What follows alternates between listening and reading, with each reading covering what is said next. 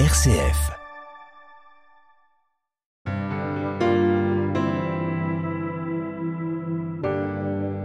Chers auditeurs, j'ai à cœur de vous partager ce que j'ai glané dans le livre de Julia Cameron, Libérez votre créativité.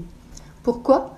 Parce que j'ai moi aussi traversé les affres de l'artiste en panne, bloqué, à sec. La créativité, je pensais que c'était une source intarissable qui coule à flot. Ce qui est vrai en partie, sauf quand un barrage, un rocher, la sécheresse et autres obstacles l'empêchent de suivre son cours.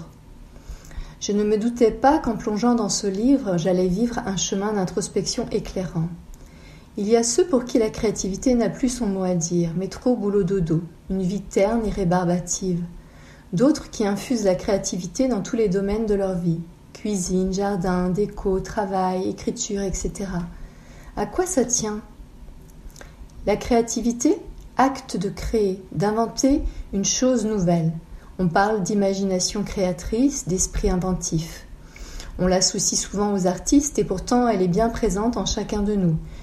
J'irais jusqu'à affirmer que c'est notre nature profonde, notre essence, qui a été plus ou moins bridée par notre éducation. Un enfant épanoui est naturellement créatif.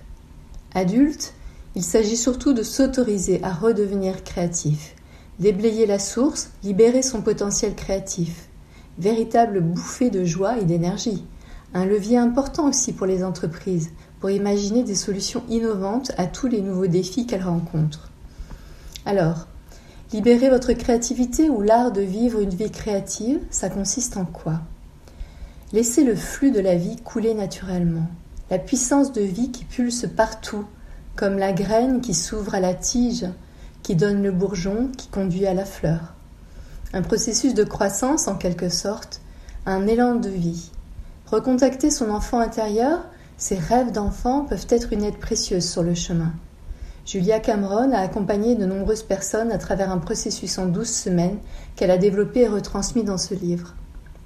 Dans ce processus, j'ai découvert les différents saboteurs qui nuisent à la créativité, tels que le jugement, l'autocritique systématique, la dévalorisation, le regard des autres, le perfectionnisme, les fausses croyances, les peurs, le censeur et j'en passe.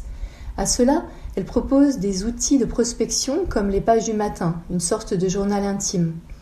Picasso disait que peindre était une autre façon de tenir son journal. Laisser venir ce qui vient, lâcher les vannes, mais avant tout sortir ce qu'il y a au fond de nous sans se censurer. Se donner des temps de solitude, de flânerie, voire s'ennuyer un peu donne de l'espace à l'expression de sa créativité. L'audace, la curiosité, le courage, le désir de progresser sont de bonne qualité pour accéder et laisser s'exprimer l'être créatif en nous. L'importance de l'intuition à développer et la méditation pour la percevoir. Se fixer de petits objectifs faciles à atteindre et entretenir la satisfaction de les atteindre pour ensuite se donner des défis plus ambitieux. Me souvenir que mon travail c'est de faire le travail et non de le juger. Toutes les émotions qui refont surface lors de ce processus sont accueillies et nous donnent des éléments de compréhension qui ne sont pas négligeables et ouvrent la voie à plus d'attention et de bienveillance envers nous-mêmes. C'est un travail d'archéologie sur soi, un chemin d'authenticité, mais avant tout, c'est l'art des petits pas, l'agir au milieu du chaos et cesser de se prendre trop au sérieux. La créativité, c'est de l'oxygène pour notre âme.